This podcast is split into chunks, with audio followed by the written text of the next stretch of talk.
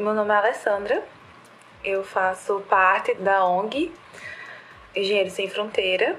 Por causa da pandemia, a gente está impedido de fazer nossos projetos, então veio por meio, um dos projetos que a gente está tendo é a Saúde em Tempos de Quarentena. Ao todo, são quatro lives, essa é a terceira. Nós iremos falar com o nosso querido nutricionista, obrigada, o nome dela é Narielle Rocha. Ela é nutricionista, mestre em saúde pública e doutoranda em saúde da criança. Oi, Narielle. Oi, tudo bom? Foi a convite de Amanda que me chamou para fazer uma conversa mais informal com relação aos aspectos da alimentação nesse período de quarentena. Diversos pontos a gente pode tocar com relação a ele, tanto que a primeira pergunta que você mandou para mim é a que na verdade mais preocupam as pessoas questões de mais ansiedade, elas estão em casa, não tem controle de mais quase nada, na verdade. Quem trabalha não está mais trabalhando, ou por mais que esteja trabalhando de casa, é impossível manter todo o núcleo 100% organizado e equilibrado. Porque por mais que a gente fique com aquele pensamento, vai passar, vai passar, mas existe a insegurança do quando. E aí essa insegurança acaba gerando muita ansiedade que acaba repercutindo diretamente nas questões de alimentação. E aí achei bem interessante nas perguntas que aí você, como disse, na primeira aborda o principal problema que acometem as pessoas nesse período, que é a ansiedade, é, problemas psicológicos, e você pergunta alguma questão sobre alimentos que poderiam aumentar a imunidade, já que sempre aparece uma novidade, né? É, tal vitamina, se suplementada, pode ser a cura do Covid-19, ou tal novo alimento, ele pode, na verdade, é, transmitir o vírus. E aí é bom que essa conversa da gente hoje, a gente tanto afirma o que é verdade e o que não é, e dá uma orientação de forma geral nos aspectos de alimentação. Com esse panorama atual, é comum a alimentação estar desregulada, e principalmente com a ansiedade. O desejo por doce aumenta. Como contornar isso e qual seria uma boa substituição para essa alimentação? Você faz dieta? Sim, de vez em quando não, mas sim. Entendeu? Assim, tipo, faço sim. Aí, tipo, ontem não. Hoje já tô tentando, mas aí eu já comi um chocolate. Aí é o seguinte, com relação a doces, eu, eu particularmente, sou totalmente contra isso da gente estar tá fazendo doces fitness para matar a vontade, porque a gente sabe que doce fitness não tem o mesmo sabor de um doce doce. Então, muitas vezes é melhor você de fato estar tá consumindo um doce, só que de forma controlada, é, periódica, do que tá fazendo essas receitinhas de internet. É, em alguns casos, as pessoas acabam misturando banana, massa banana, bota cacau, que não é doce. E aí come aquilo em grande quantidade, tentando matar a ansiedade, que no caso a gente está focando aqui com relação à ansiedade. E aí ele vê que a ansiedade dele não vai diminuir, nem ele matou a vontade de doce e vai acaba consumindo de fato um alimento doce e em grande quantidade. Então, qual a orientação com relação a doces que eu dou nesse período de quarentena? Consuma doces. É, não é momento a gente estar tá se restringindo, nem se cobrando, nem tão preocupado, como também não é uma justificativa a gente acabar deixando isso de lado e não se importando com os cuidados com a alimentação, porque a alimentação acaba refletindo no todo. Como eu falei, se você está trabalhando de casa, se você está estudando, o excesso de doce causa um excesso de açúcar no corpo, que gera um estresse quando ele é consumido em excesso.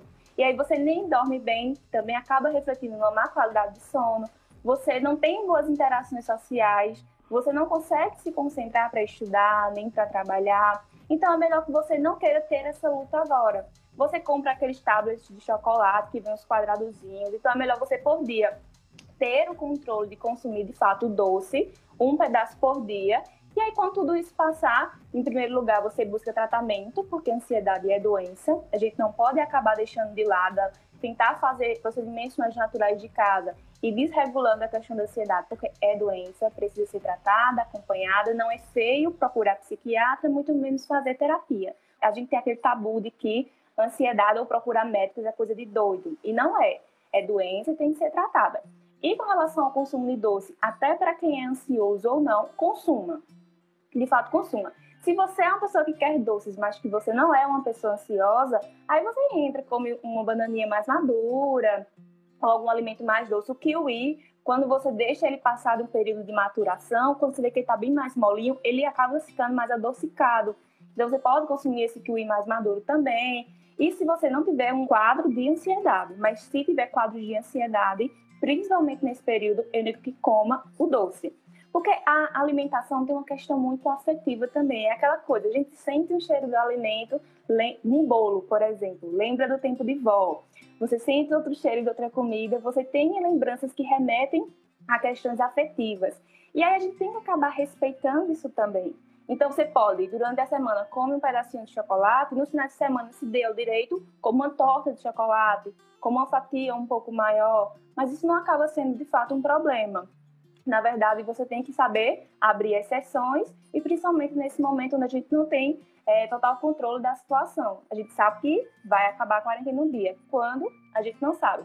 Então, normalmente ficar se cobrando, nem se culpando tanto, porque não está seguindo a dieta risca. Mas aí, com relação aos doces, é, finalizando a resposta dessa primeira pergunta é essa. Consuma o doce. Faça uma escolha sua, consuma de forma consciente e assim, se você for uma pessoa que tem um quadro de ansiedade, busque ajuda. Busque ajuda porque é, de uma pequena ansiedade, outros problemas maiores podem decorrer. Então é melhor buscar ajuda desde o início do que deixar tudo virar uma bola de neve. E no caso dessa questão, pessoas que têm taxa de diabetes, que está com a taxa muito alta. Aí não tem negociação. Aí não tem negociação. Ou ele é, corre para aqueles tablets diet, mas que também não são tão doces. A gente vai dizer que aquele diet lá que tem um sabor tão doce, porque não tem. Mas é com relação a ele, realmente, a questão já é outra. Ou se for um diabético que faz dosagem de insulina e o médico tiver orientado a fazer o cálculo de dosagem de insulina, ele consome o doce e aumenta a dosagem de insulina para matar essa vontade. Ou se não, continua com os docinhos fit mesmo. O diabético não tem negociação, não. A segunda pergunta é como manter uma alimentação saudável na quarentena? Oi, gente, tudo bem? Tô fazendo esse vídeo só para registrar. Hoje é meu primeiro dia de quarentena. Fui no mercado comprar algumas coisas, suprimentos para ter em casa, né? Porque precisa ter, né? Porque eu não sei como é que vai funcionar o iFood. e mas com consciência, eu não peguei todos os doces da prateleira. Peguei só o essencial do que eu realmente precisar. Vamos embora então. Tudo de bom aí para vocês. Pronto, aí você pode fazer, como eu disse, equilíbrio. Você pode se programar. Se você vê que não está conseguindo ter uma alimentação adequada, mais bonitinha, como a gente teria durante a semana, você faz um combinado consigo mesmo. Pelo menos manhã e tarde. Eu vou seguir minha dieta à risca, vou tomar um café da manhã bem tomado, vou almoçar bem direitinho. E aí deixo, por exemplo, o caso do doce, uma fatia de pizza, um hambúrguer para o período final de tarde e noite. Você pode tentar se organizar dessa forma, porque eu não sei se com a maioria das pessoas funciona assim. Se você quebra a dieta desde manhã, você quebra ela durante todo o resto do dia. Você não tem mais controle. É tipo o teu pau da barraca. Não estou mais fazendo dieta durante a manhã, não faço mais durante o resto do dia. E aí, esse acúmulo de calorias, tanto tem aquela repercussão que eu te falei, para quem está trabalhando e estudando em casa, que a produtividade cai muito, é, a questão da qualidade do sono também cai bastante, quanto vai acabar ganhando alguns quilos a mais por conta desse excesso de calorias que ele está consumindo diariamente. Então, ele pode acabar fazendo esse tipo de organização. É tentar evitar açúcares refinados nas principais refeições, por exemplo, no café da manhã, troca o pão, não que troque por tapioca, que ainda existe também um mito que você pode trocar um pão por uma tapioca e não engorda. Isso não tem nada a ver. É, nutrição está mais para matemática. Você pode consumir durante o dia apenas uma fatia de torta e não engordar. Porque essa fatia de torta, as calorias dessa fatia de torta, elas vão estar tá, tipo, contabilizadas no total que você pode consumir durante o dia. Como o contrário também pode ocorrer. Estou comendo só frutas durante o dia, é tudo natural, é com aveia, com queijos e tudo mais, e não emagreço. Isso porque você está consumindo, por mais que seja um alimento natural, você está consumindo em grandes quantidades. E aí, durante a manhã, você pode trocar, consumir ovos mexidos, ao invés de tapioca, consumir a crepioca. Eu acho que todo mundo já sabe como faz aquela crepioca, que bate um ovo com uma ou duas colheres de goma, bota na frigideira com queijinho ralado, pode deixar um frango também já pronto na geladeira para rechear nessa tapioca uma ameixa e uma, metade de uma mão, por exemplo, para um café da manhã. Durante os lanches, consumir aquela velha castanha com maçã é uma boa opção.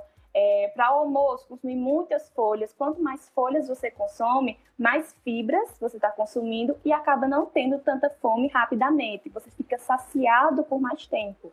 E aí troca também o arroz e macarrão por uma batata doce, por um inhame, macaxeira.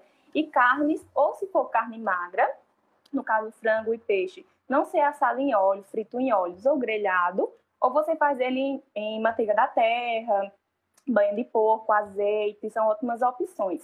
E aí vem ainda o mito também de não consumir carne vermelha, carne gordurosa, porque engorda. Isso não existe.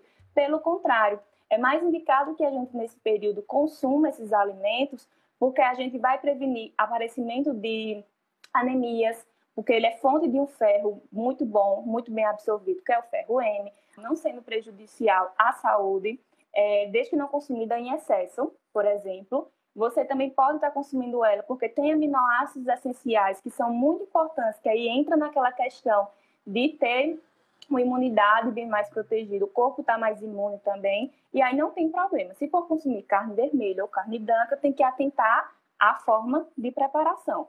Para o lanche da tarde, pode-se repetir a questão do da manhã, fazer uma alimentação mais leve, e para o jantar, mesma coisa do almoço. Folha, se não for do costume de consumir é, vegetais folhosos à noite, opta ou por uma carne, ou por ovos, ou por raízes, que no caso são a batata doce, inhame e macaxeira. Girimum também é uma ótima opção. E aí essa é a questão, fechando essa segunda pergunta, da alimentação. Não se cobre, mas você pode fazer a organização. Se você vê que não consegue estar regradinho, ou você faz esse combinado consigo mesmo, tá? Só vou furar no final da tarde para a noite, ou tenta pelo menos ficar é, fazendo da segunda a sexta mais regradinho e deixa para furar, não chutar o pau da barraca e consumir um monte de besteira no final de semana, mas tentar escolher. Por isso é muito interessante fazer planejamentos. Você, de fato, ter um calendáriozinho, organizadozinho por semana. O indicado, na verdade, 100% é ter um acompanhamento do nutricionista, né? Para você poder. Tem muito nutricionista fazendo atendimento online nessa época. Mas se você não puder ter acompanhamento de nutricionista, você pega realmente a planilhazinha. Não precisa ser aquela coisa toda enfeitada, plena e vou imprimir, senão não dá certo. Não, você pode pegar um papel, lápis e pronto, faz seu planejamento da semana.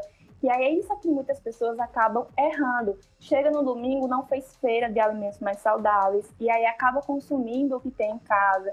E geralmente o que a gente tem em casa, que são alimentos que não são perecíveis, são miojo, que a pessoa acaba consumindo bastante miojo nas alimentações, nas principais refeições, é, sardinhas, enlatados, pipos, biscoito recheado, porque a gente acaba comprando em grande quantidade, deixa no armário e demora a estragar.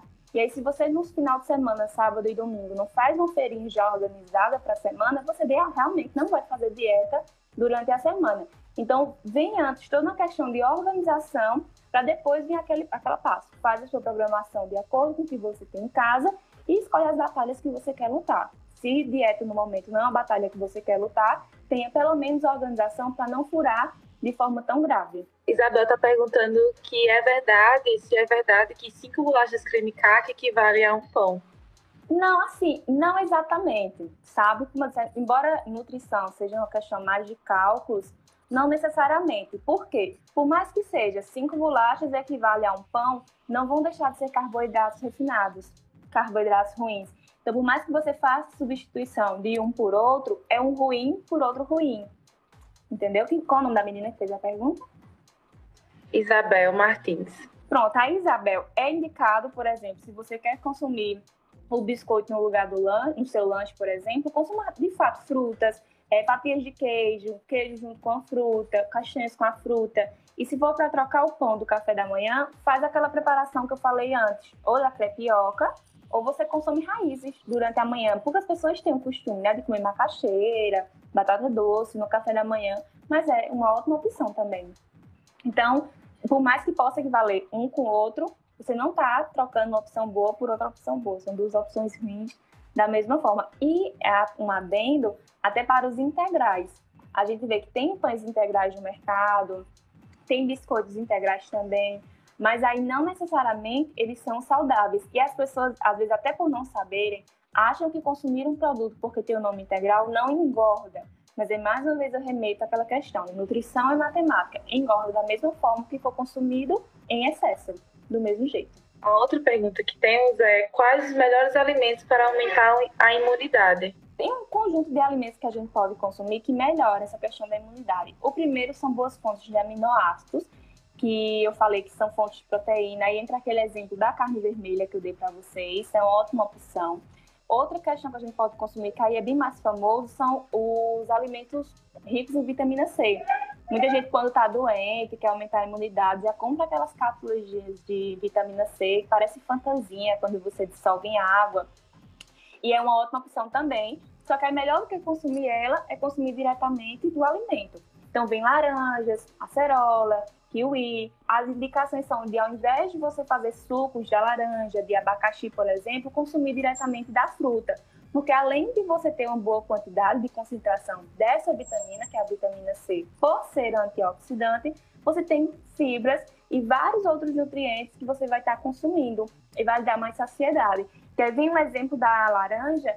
É que, por exemplo, você para fazer um copo de suco de laranja, você não usa só uma laranja tem que espremer diversas laranjas para fazer um copo de suco. Então, é uma quantidade de calorias muito grande que você consome. Então, não necessariamente é 100% natural e muitas vezes as pessoas acabam adoçando também esse suco. Então, é melhor que você mastigue aquela laranja, você de fato coma aquela laranja, uma rodela de abacaxi com hortelãzinha por cima. Você pode, no caso da, do abacaxi, assar o abacaxi, o abacaxi ou colocar naquela antiaderente, não precisa colocar manteiga ou se for colocar, só faz uma untação assim com manteiga e assa o abacaxi, ele fica muito delicioso. A questão que muita gente tem dificuldade de seguir dieta é porque não inova nas preparações. E aí esse é um dos exemplos que você pode fazer, inovar nessa questão.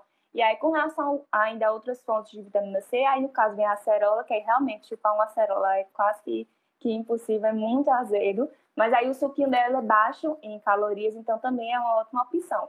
Focar em fontes e alimentos de vitamina C, antioxidantes. É abacaxi, mas é abacaxi do bom.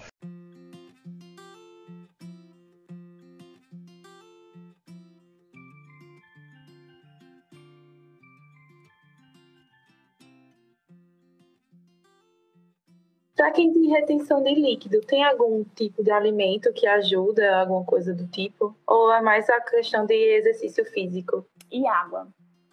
Assim, tem é. alguns alimentos como café, cafeína, que eles são diuréticos. Então, é uma boa opção para quem tem retenção de líquido.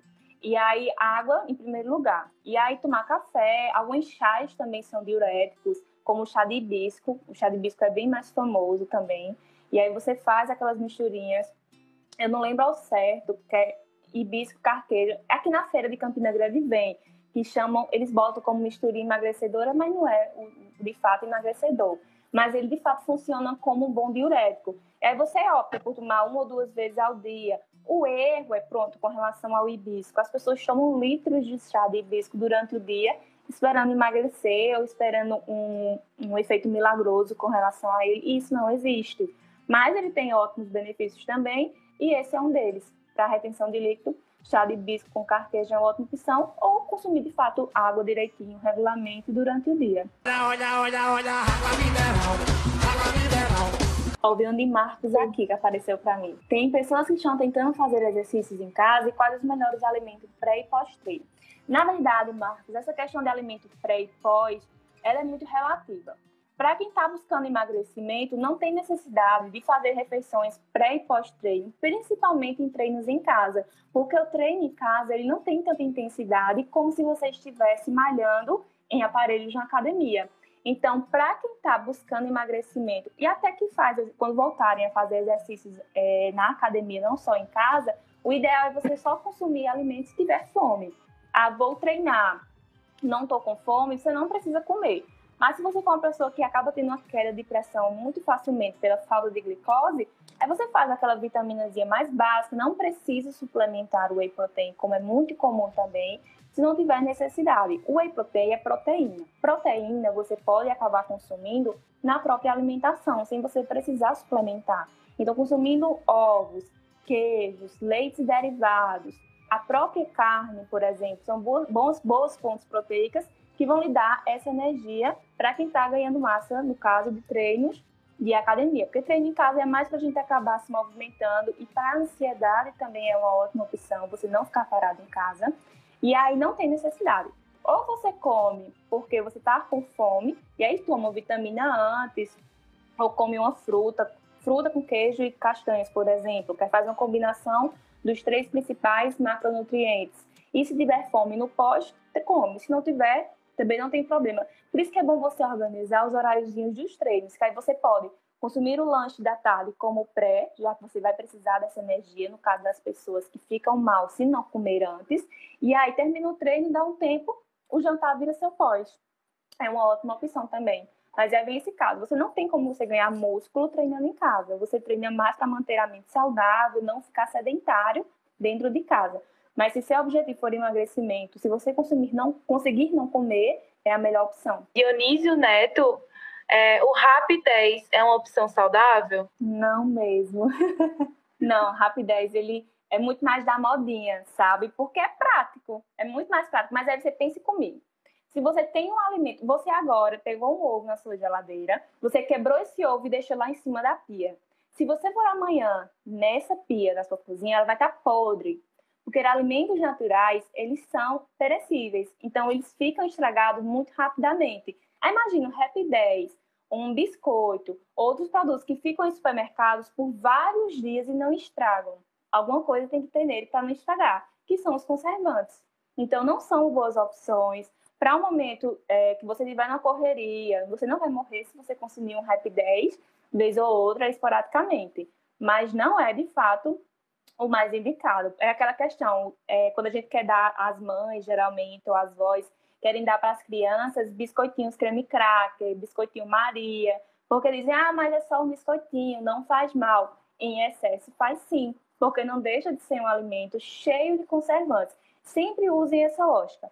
É um alimento que passa vários dias em uma prateleira e não estraga. Se a lógica for essa, for um alimento que fica dessa forma, sem se estragar, ele vai ter grande quantidade de conservantes e produtos químicos e não é o mais ideal. Se você quer fazer uma refeição, no caso o Rap 10, ele se assemelha a um crepe, não é isso? Você pode fazer a massa da crepioca mais fininha e aí ela fica nesse formatozinho de um Rap 10, que o Rap 10 ele fica até mais crocantezinho, né? Aí você pode trocar a goma por farinha de castanhas, a farinha de castanhas, tanto de caju quanto de amêndoas. A Amanda está perguntando, o intervalo de tempo para se alimentar é recomendado ser de 3 em 3 horas mesmo?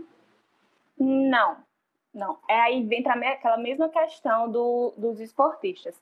Se você está buscando emagrecimento, você é o ideal comer só quando tem fome. Se você tem fome, você come. Se não tiver, não come. Não tem problema quanto a isso.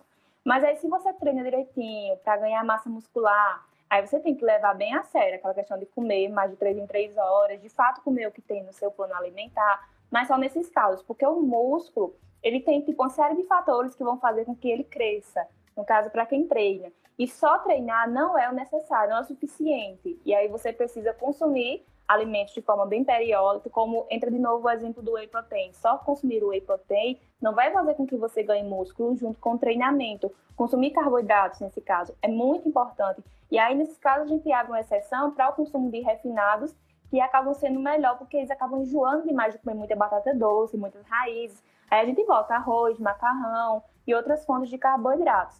Mas se você busca emagrecimento, não precisa comer, não tem aquela questão de diminuir o metabolismo porque não consumiu alimentos de 3 em 3 horas. Isso não tem nada a ver. Pode não consumir normalmente. Alguém pergunta aqui do jejum intermitente. Aí eu já ia até entrar agora no exemplo do jejum intermitente. Por exemplo, você pode fazer sua última refeição como o jantar ou sua ceia e no outro dia só almoçar. Tem muita gente que fica, não tenho fome para consumir o café da manhã. E não é prejudicial. E para quem busca emagrecimento também é uma ótima opção.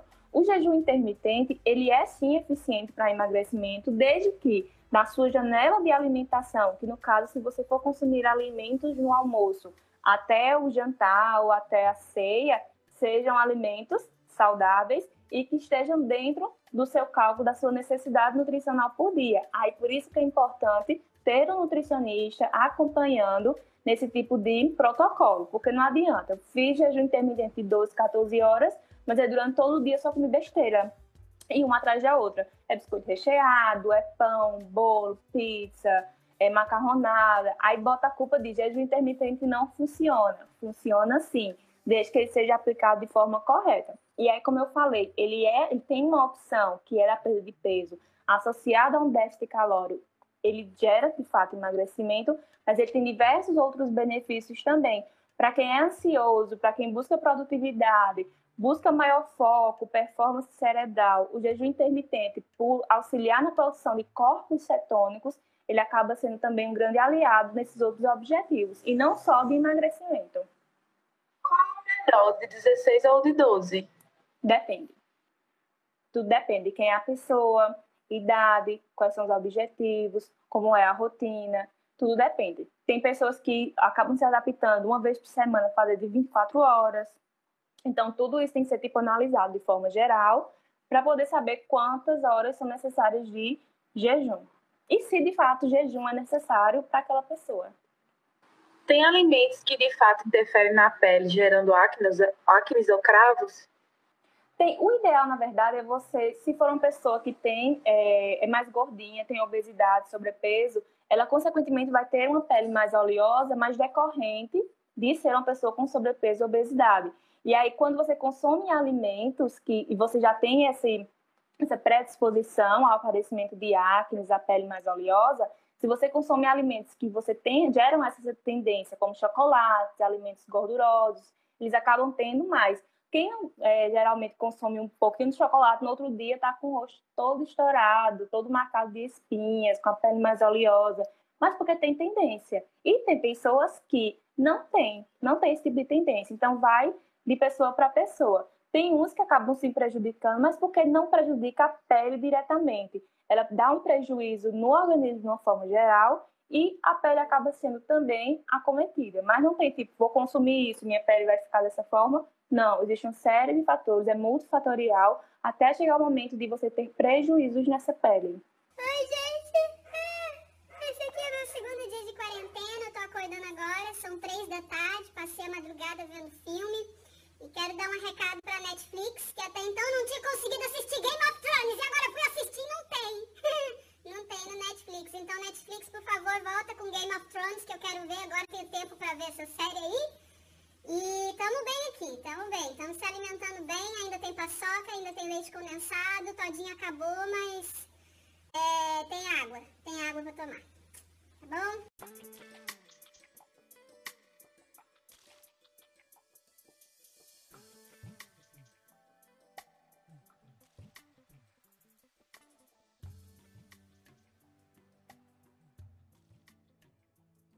Certo.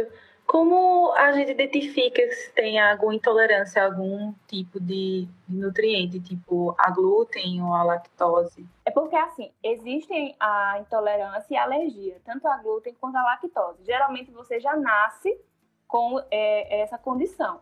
Mas em alguns casos, as pessoas elas acabam retirando glúten e lactose por conta de moda, tudo lact-free, gluten-free, e acabam desenvolvendo alergias e aí não podem mais consumir porque passou uma grande quantidade de tempo sem consumir.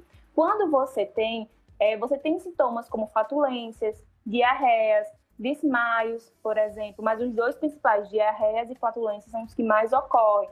Ficam com inchaço, você fica com a barriga bem realmente distendida, quando é o glúten, por exemplo. Então você sabe, você tem sintomas. Se você não tem sintomas, de fato você não tem. E aí, se você tiver esses sintomas, no caso da, da alergia, você já desenvolveu depois de mais velho, aí existem exames que você faz em laboratórios para identificar de qual é a alergia. Não sei se vocês já fizeram testes alérgicos, que vocês fazem, fazem geralmente os pontinhos no, no braço, é um dos mais comuns, e aí você identifica. E aí, com relação a essas questões de glúten free e é até interessante. É, quando as pessoas não estão consumindo leite, é porque não querem consumir lactose. E aí nosso corpo ele produz a enzima normalmente, para quem não tem alergia ou não tem é, intolerância, que é a lactase. E aí compram aqueles iogurtes que é lact-free ou sem lactose, iogurtes, é, danones, e aí consomem achando que não está consumindo a lactose. Só que é muito errado, porque na verdade é adicionada a enzima nesse produto, tá? é adicionado no caso a lactase, que no caso são para as pessoas diretamente que têm alergia e intolerância. Então você acha que não está consumindo geralmente, mas a maioria dos produtos é assim que eles fazem. Eles não retiram lactose dos leites, dos derivados. Eles adicionam essa enzima e você está consumindo da mesma forma lactase, achando que está na moda ou fazendo uma grande diferença para a sua vida, mas não está. Não tem diferença. Se você não tem nenhum tipo de intolerância, se você não tem sintomas decorrentes, não tem necessidade de retirar, de jeito nenhum. Pelo contrário, porque são ótimos alimentos. Consumir um leite é um alimento muito completo. Consumir bons queijos. Isso é diferente de consumir aquele queijo polenguinho, que muita gente acha bem gostosinho, que fica geralmente no caixa de supermercados. Ele é um tipo de queijo ultraprocessado, então ele não é muito benéfico para a saúde, ele tem muitos produtos químicos. O ideal é consumir queijo coalho, queijo de manteiga, queijo Minas, queijo Prado. Alguns queijos é, mais amarelos, por mais que tenham grande quantidade de gordura, eles não fazem mal à saúde porque são gorduras provenientes do alimento. Então, esse tipo de gordura a gente não precisa evitar, precisa evitar os ultraprocessados, que aí vem como exemplo esse polenguinho, o cream cheese também, alguns tipos de requeijão também são queijos processados ou ultraprocessados, aí de fato eles não são boas opções de consumo. É bom que você falou nisso, porque eu lembrei que eu vi um vídeo de algum outro médico que disse que é, leite é para bezerro, que a gente não deveria tomar leite com frequência. O que você acha sobre isso? É, eu também já vi, porque hoje em dia é, nutrição gera muito conteúdo. Gera muito conteúdo. Eu não vejo necessidade de retirar leite. Eu já vi esse exemplo. Você, é, humano, consome o leite da mãe assim que nasce. E aí depois você não precisa consumir leite. Não tem evidências. Não tem evidências com relação a isso. Então, não tem necessidade de você cortar se você não tiver alergia nem nenhum tipo de intolerância desnecessária. Ó, oh, veio uma. Quais alimentos são bons para o bom funcionamento do intestino? Depende. Tem pessoas que o básico funciona, que é consumir mamão no café da manhã, que só ele é ótimo. Só que aí umas coisas que as pessoas às vezes não atentam é o bom consumo das fibras, de alimentos ricos em fibras, que as próprias frutas, aí eu volto àquela questão das frutas que é melhor você consumir uma fruta do que um suco, porque você vai estar consumindo fibras. E um ponto que todo mundo deixa de lado é água. Quem estuda mais, aqui vão ter alguns estudantes de nutrição, o que vai produzir é, as fezes, no caso, é água. Existe uma grande reabsorção de água no intestino. E aí, se você já não está consumindo tanta água, você vai fazer com que essas fezes elas fiquem mais endurecidas, causando, consequentemente, constipação. Então, o consumo de água geralmente é assim o principal ponto que você tem que modificar. Ou você consome água direitinho, ou você vai ser uma pessoa constipada. Pode consumir fibras, chia, linhaça, comer a fruta ao invés de suco, tomar probióticos e prebióticos, ameixa também é uma ótima opção. Mas se você não parte do ponto do básico, fazer o básico, consumir água, o seu caso de constipação permanece. Então, os alimentos, é, fora o consumo d'água está adequado, você consumir uma mão.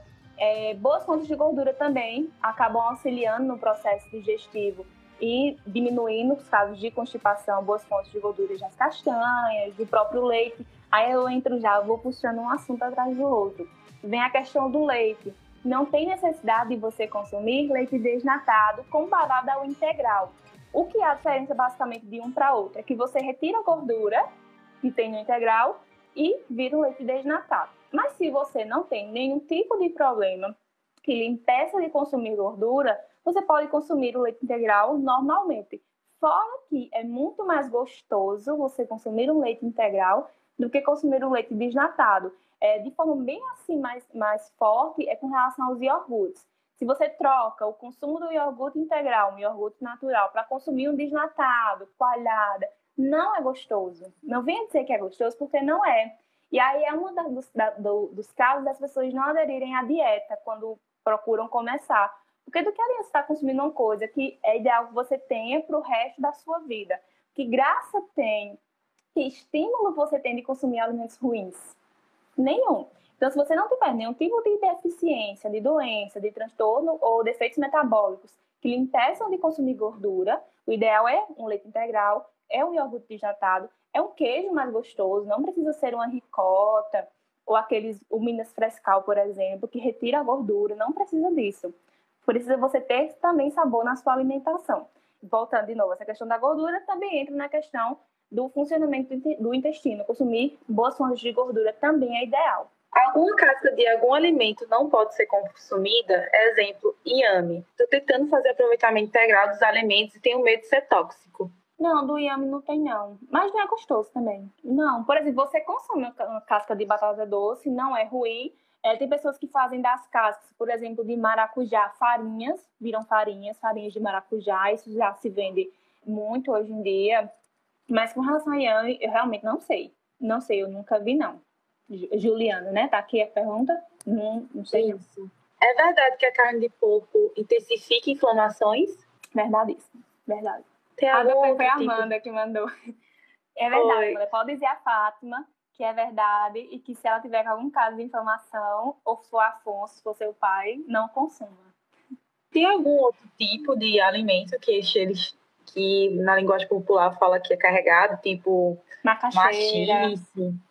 macaxeira, carne de porco, bacon, são opções também.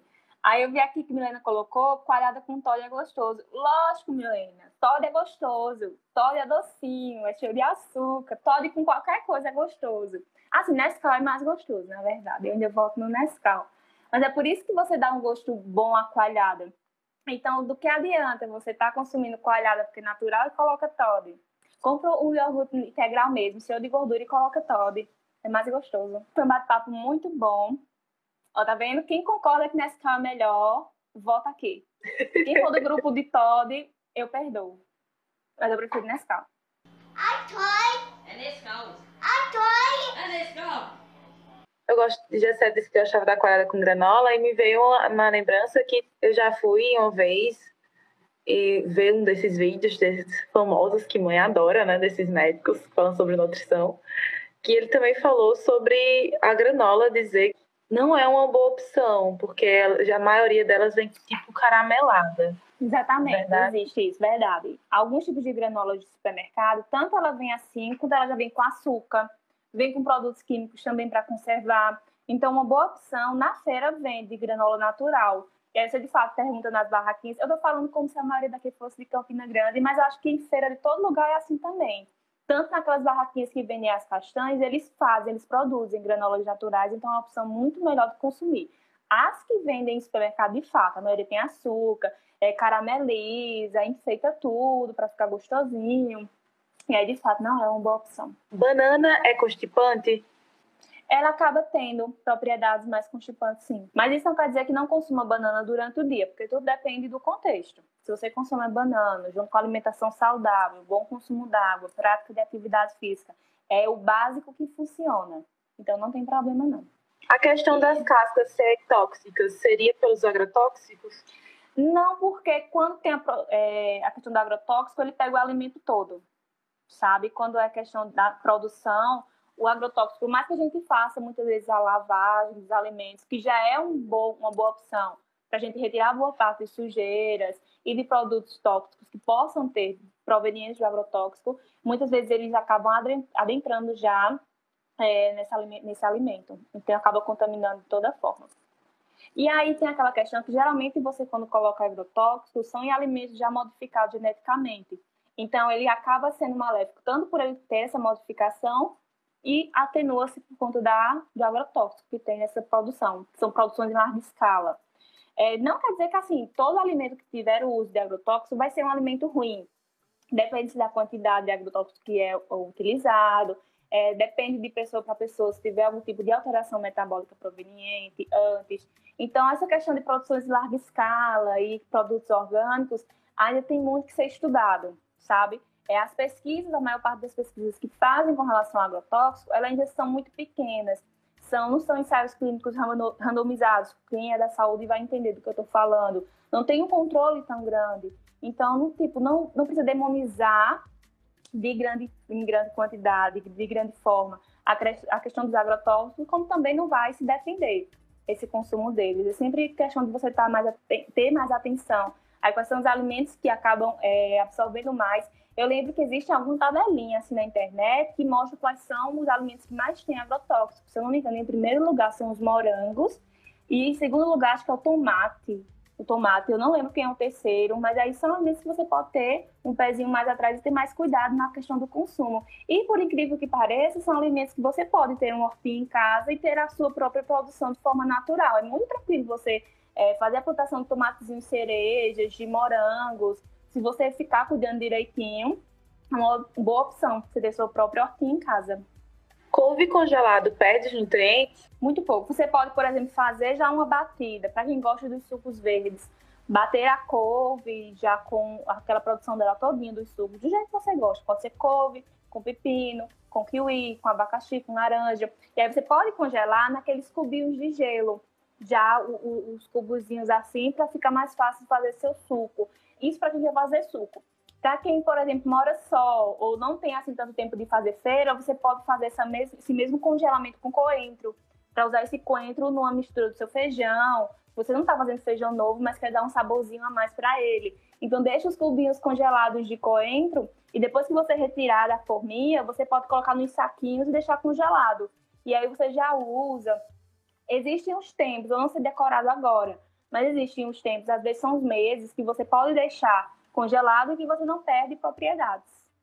Dizem que comer banana ou vitamina de banana no fim da tarde e na noite incha, isso é real? Tudo depende. Se for uma pessoa que já tem uma predisposição a ter mais gases provenientes do consumo do leite, vai ter. Se não tiver, pode consumir de 11 da noite, que também não vai ter problema. Tudo vai depender. Nesse caso, não é verdade, não. Aveia é bom para o colesterol? Mas o bom para o colesterol é, se você for uma pessoa com sobrepeso ou obesidade, emagrecer.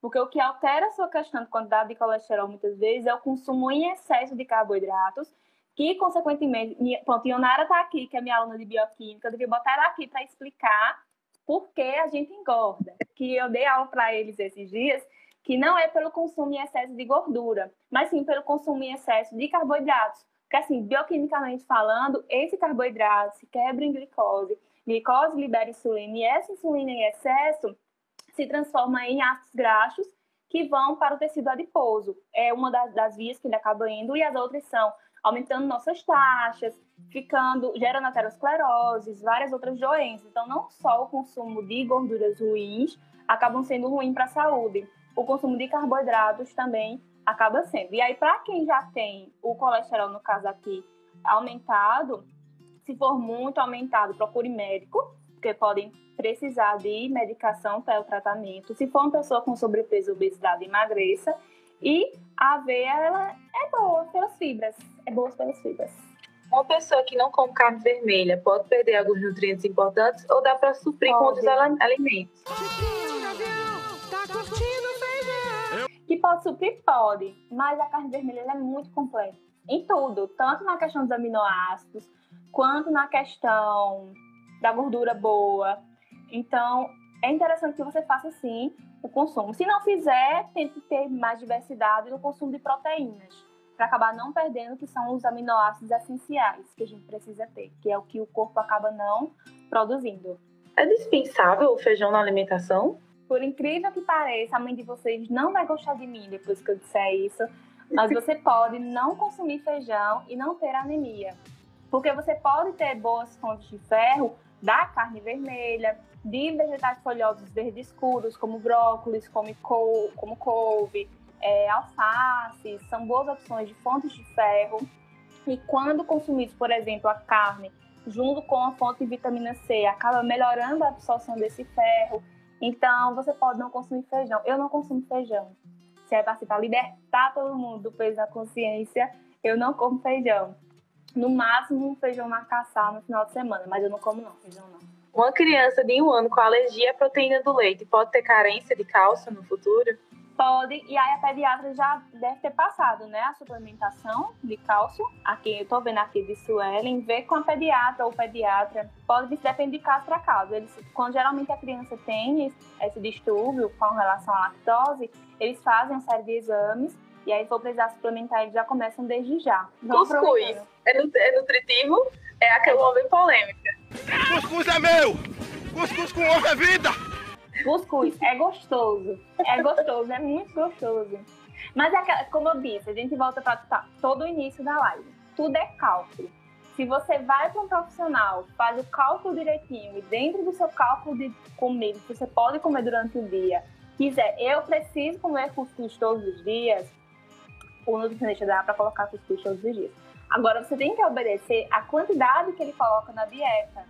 Não, tipo, dá para comer. A mesma coisa do pão, tudo dá para comer. Lembram do exemplo da fatia de torta? Dá para comer. Mas tudo depende da matemática em torno dele. Então, se você quer consumir, tá consumindo cuscuz durante seu dia, durante seu, sua rotina, tendo cálculo direitinho, dá para colocar sim o cuscuz. É gostoso. Não é ruim, não. É, eu queria agradecer a você pela disponibilidade, por ter vindo, né? Muito obrigada. Eu que agradeço muito, o convite. Foi muito bom o nosso encontro. Foi, foi um bate-papo ótimo. Muito esclarecedor. A gente ainda tem mais uma live para acontecer. O tema é o impacto do sedentarismo com o educador físico Iveson Souza. Então, dia 18, venham novamente nesse mesmo canal. Normalmente, acho que, se não me engano, também no mesmo horário. Então, é isso. Muito obrigada, viu, né, Narielle? Eu que agradeço e a gente já pode voltar para a live parte 2 para a gente discutir mais sobre o cuscuz. e mais mitos de verdades. Foi um pessoal que participou muito, muito. Foi muito boa essa live. Você come cuscuz com cuscuz, que não deixa de ser bom, nutritivo, revigorante, melhor comida de toda, tem pra onde correr não, viu? Aceita ou aceite. Beijo, cuscuz, te amo. Olá a todos, aqui quem tá falando é o editor. Eu vim passar aqui para falar algumas coisas. Primeiramente, eu peço para quem não está seguindo no Instagram, nos siga e também nos siga no LinkedIn, s.campinagrande. E pode mandar mensagem. Vejam os posts que publicamos e também, se quiserem assistir as lives não editadas, elas estão no Instagram. Eu corto muita coisa. Nos sigam também no LinkedIn. Lembrando que da série de lives sobre a quarentena e da saúde, esse é o penúltimo episódio. O motivo de eu ter vindo até aqui é para falar da missão da ESF. O áudio da Alessandra ficou muito picotado e não conseguiu e não consegui baixar direito e não consegui trazer o áudio corretamente para cá. De forma bem geral, a missão da rede ESF é promover o desenvolvimento humano e sustentável por meio da engenharia.